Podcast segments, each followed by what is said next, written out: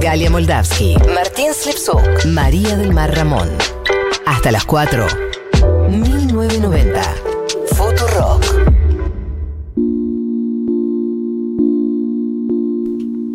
Y con esta cortina existencial te recibimos. Eh, Matías Fain que va a hablar hoy de cine, va a hablar de un, de un director eh, en particular. Y ya llegó un mensaje que dice, queremos saber si Mati tiene puesta su remera de Wong Kar Wai. Mira, Y la respuesta es que sí. No, Mirá, es radio, pero mirá. es increíble. La respuesta es que sí, esta remera tuvo un accidente con vino. Eh, quiero avisar que está que sobrevivió.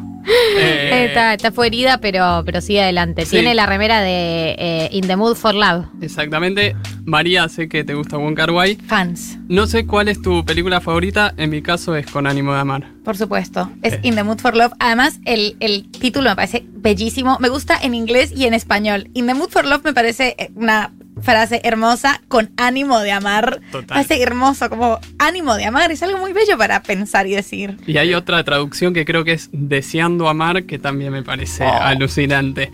Eh, ¿Hay alguna, eh, se, se puede ver en alguna plataforma las películas de- del director que vamos a hablar hoy? Mira, eh, Wong Kar-wai. anunciaron en Movie que van a empezar a, a poner las películas, creo que a partir de ayer empezaron a poner sus películas, eh, así que ahí se pueden ver y si no se pueden buscar En la internet. en la internet. Después me escriben por privado. Wong Kar Wai. W-O-N-G, espacio K-A-R, espacio W-A y latina es el director del que vamos a hablar. Exactamente, y vos Gali hablabas de esta película y mencionabas la soledad, mencionabas el paso del tiempo y aunque el argumento no tiene nada que ver con las películas de Wong Kar sí creo que hay algo de su cine con esas temáticas, con el amor claramente, con el deseo.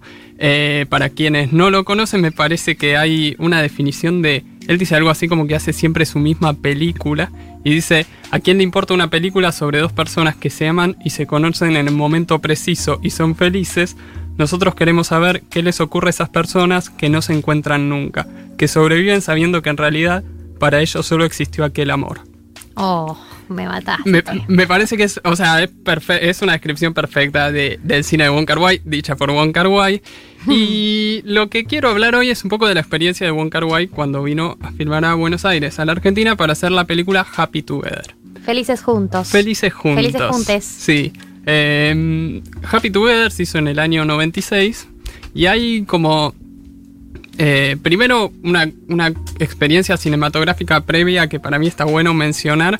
Él hizo una película en el 93 que se llamaba Chunking Express y la hizo, la filmó en dos meses en un lapso que tenía entre la filmación y la edición de otra película. Le quedaron dos meses libres y dijo, ah, bueno, voy a hacer una peli. La clásica. acá, Tengo un rato, tengo un rato. Claro, ya que hago hoy alguna peli y vuelvo, y hizo esta película Chunking Express y le fue tan bien que eh, Tarantino la agarró y la empezó a difundir en Estados Unidos como la película que hay que ver, o sea, tuvo ese nivel de...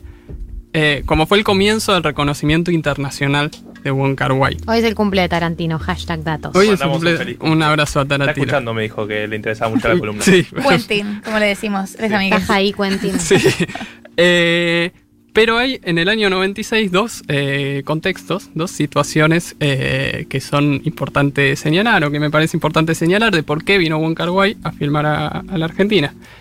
La primera tiene que ver con eh, Wong Kar Wai es de Hong Kong y en el año 97, el primero de julio de 97, Hong Kong, que era colonia británica, había un acuerdo de que tenía que volver a ser parte de China.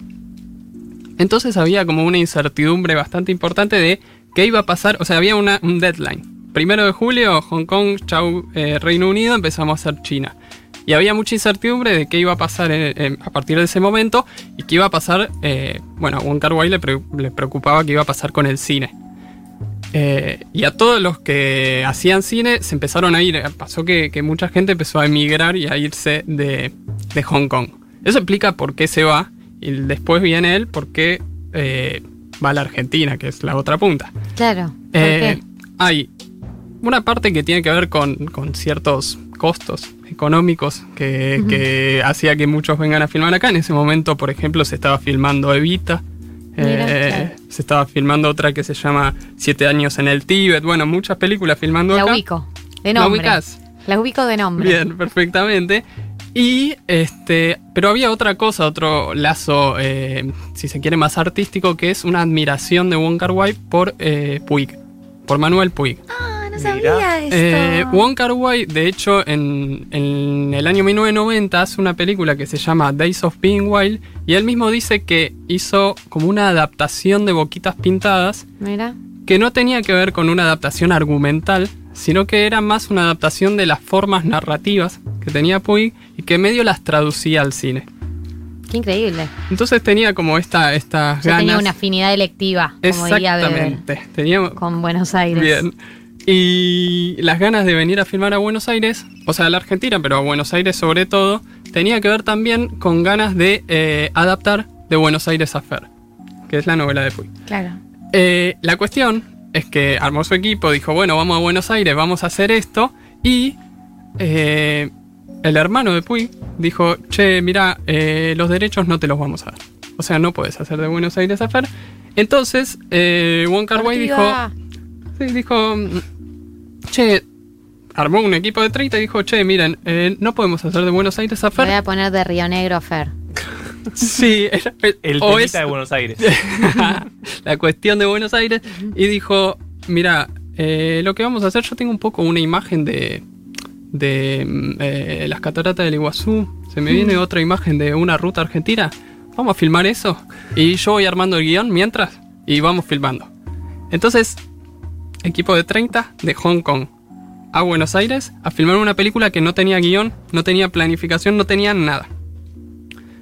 Llegan, empiezan a hacer eso y lo que tenemos es, aparte, que, que me parece súper interesante, que traje algunas cosas de, de, de- de este tipo que se llama Christopher Doyle, que es el director de fotografía de Wong Kar Wai y uno de sus colaboradores más importantes, que escribió un diario de viaje de lo que fue la filmación de Happy Happy, Together. En eh, Argentina y en particular en Buenos Aires. Quiero leerles, al- o sea, el tercer párrafo de, de Christopher Doyle, que es como de las primeras impresiones de cuando llegó a Buenos Aires. Dice, Buenos Aires parece una canción de Tom Waits. O sea, no sé si escucharon Sí, Tom sí, Waits. claro. Bueno, la que supo ser la París del Sur quedó reducida a una infraestructura tan mala como la comida No. y un salario mínimo imposiblemente bajo que hace que la explotación, la corrupción y el sector paralelo de servicios sean inevitables. Mirá qué rápido que hizo el diagnóstico. Así, amor a primera vista. Sí. Y después, porque no fue a calle Corrientes de noche, debe ser por eso. bueno, dice, Dice, las dos cuadras lindas. La librería de libros usados. claro, y después dijo, las calles corren de norte a sur y de este a oeste, signos de aburrimiento. Y esta planificación... Anda, anda la plata, a ver qué opinas. Exactamente. ¿Te quieres aburrir? Dice, y esta planificación no es solo una herencia topográfica de los tiempos coloniales, sino un mapa de la mentalidad de los argentinos, orgullosos de ser europeos de tercera clase. ¡Pará! ¡Petuoso! lo quería. ¡Prendelo fuego! Bueno, así, o sea, esto es eh, segundo día. O sea, llegó a Buenos Aires, miró un poquito y dijo, ah, ok, eh, eh, europeo Típico de de tercera línea. Aparte, aparte me imagino una conversación con la gente. ¿Y cómo estás en Buenos Aires? No, la verdad. Mira, te No. cuento. Las calles corren de Claro. norte a sur y de este a oeste. ¿No estás aburridísimo? ¿Eh? Me- Sí. Bueno, eh, la experiencia de filmación de Happy Together fue de ahí para abajo. O sea, fue todo un delirio. Eh, porque, claro, ellos venían con esta idea de no tenemos guion, salimos medio a filmar, vamos armándolo, pero, por ejemplo, eh, a la semana de empezar a, filmar, echaron a todo el equipo de producción local de la Argentina, que por ejemplo eran los que les conseguían las- los lugares donde filmar, o que les conseguían Sí, el sí. catering. Que hablaban con la gente del lugar, así que supongo que no muchos hablaban español. El equipo de Exactamente. 30 personas de Hong Kong. Exactamente. Era a todos. Como el nexo. Entonces, lo que empezó a decir Christopher Doyle es que por ahí eh, iban y el chabón les decía: No, mira, conseguí un bar en San Telmo, son eh, 1500 dólares. Bueno, perfecto. Y después iban a filmar y, y le decía: Ah, no, no, 300 nos dieron a nosotros. O sea, ese nivel Muy argentino. pasó una vez, pasó dos veces, la tercera vez lo echaron. O sea, las pequeñas certezas que iba teniendo Wong Kar Wai al filmar acá se iban disolviendo. O sea, bueno, no tengo nada, Ay, pero no, te- qué feo cuando Argentina no da un buen Un buen ejemplo para sí, el mundo. igual yo creo que es como un encuentro entre... Entre, entre culturas. Sí, porque, por ejemplo, Wong Kar Wai, otra ¿Qué cosa... tiene malo cobrarte un poco más si vos Eh, ganas en bueno, dólares? un poquito. tenés un excedente, una plusvalía. No me lo dejaste usar antes. Tenés una plusvalía, no la usas para nada y a nosotros nos vienen bien tus dólares. No, mentira, chicos, no estamos naturalizando la corrupción. Muy mal, Galia, muy mal. Pero bien linda que te salió la película también, que te venís a hacer, a quejar acá. cobramos caro por los servicios, loco. Bien ¿Qué que la hiciste en San Telmo, toda Claro. Argentina. Sí. No, no, no. No, pero, por ejemplo, y acá le vamos a dar a Kar Wai. Eh, Vamos a darle. La venganza. Vamos a darle. Kar Wai, él mismo dice, che, ¿sabes qué? Eh, eh, creo que lo dijo en la, pro- en la premiación de Cannes. Dijo, che, la, la verdad que no nos pusimos de acuerdo con los argentinos porque a mí me gusta filmar 16 horas por día, 7 días por semana. Sí. Y Claro, claro. amigo. Entonces, date cuenta. sí, el sindicato le dijo, che, mirá, no sé dónde venís vos. ¿Te suena la palabra Perón? Sí. Eh, Pero sobre todo te suena la palabra derechos Claro. laborales. No podemos trabajar Claro. así porque es ilegal Sí. e inhumano. Porque así se hace fácil películas en un mes, porque filmaste, Claro, no sé. ahora Bueno, entiendo todo. eh, así fue eh, todo. En un momento viajan a Uruguay a renovar los, los permisos de viaje, porque claro, todo se fue extendiendo. Kar Wai pensaba que iba a filmar así y bueno, se fue extendiendo, extendieron lo, lo- Después se va el actor principal. Que tenía. eh, Leslie Cheung es cantante también, entonces se va, tenía unos conciertos, entonces empieza a hacer un casting de hombros y cabeza que se pareciera No. A Leslie Chen. Bueno, ese es el caos que estaban viviendo en Buenos Aires. Y eh, Christopher Doyle tiene dos días, llegando a ponerle que faltaba un mes para que, para que termine el rodaje, dos días en donde tenía que ir a dar una masterclass a Londres. Y bueno, se va. de puta, ¿qué dijiste en esa masterclass? Bueno, no, Ojito, eh. Yo soy re el meme, vamos a darle. No, y el meme la- con la bandera argentina, aparte. tipo, Zapucay.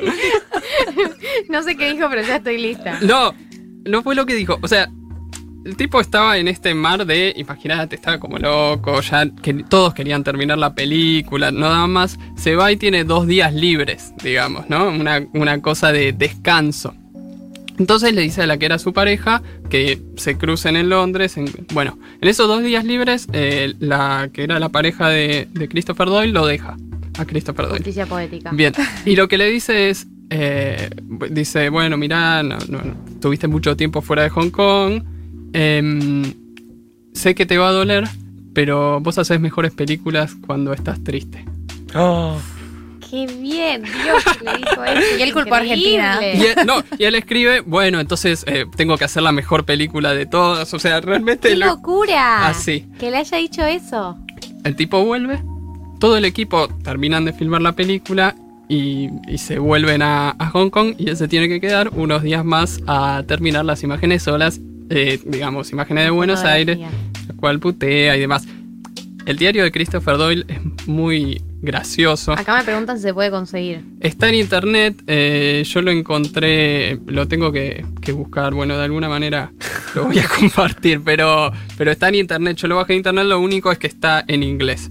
Bien, estamos hablando de Wong Kar Wai eh, y su experiencia en Buenos Aires filmando Happy Together. Sí, y al- lo que quería mencionar, digo, todo esto que es eh, para mí muy divertido y, y- y que es una experiencia muy particular, pero habla también de mucho del, del método de Wong Kar Wai y de cómo esa forma de filmar, súper caótica, súper improvisada en muchas cuestiones, que tiene que ver mucho con la incertidumbre, me parece a mí, se traduce directamente en sus historias, en sus temáticas, en, digamos, la relación entre cómo filma y lo que filma es muy interesante, porque se genera a través de la cámara, a través de la elección de las locaciones y a través de no saber bien y de improvisar, un poco eh, va encontrando esos personajes, va encontrando esos momentos de también personajes que están viviendo esa incertidumbre, de también esos personajes que se quieren volver.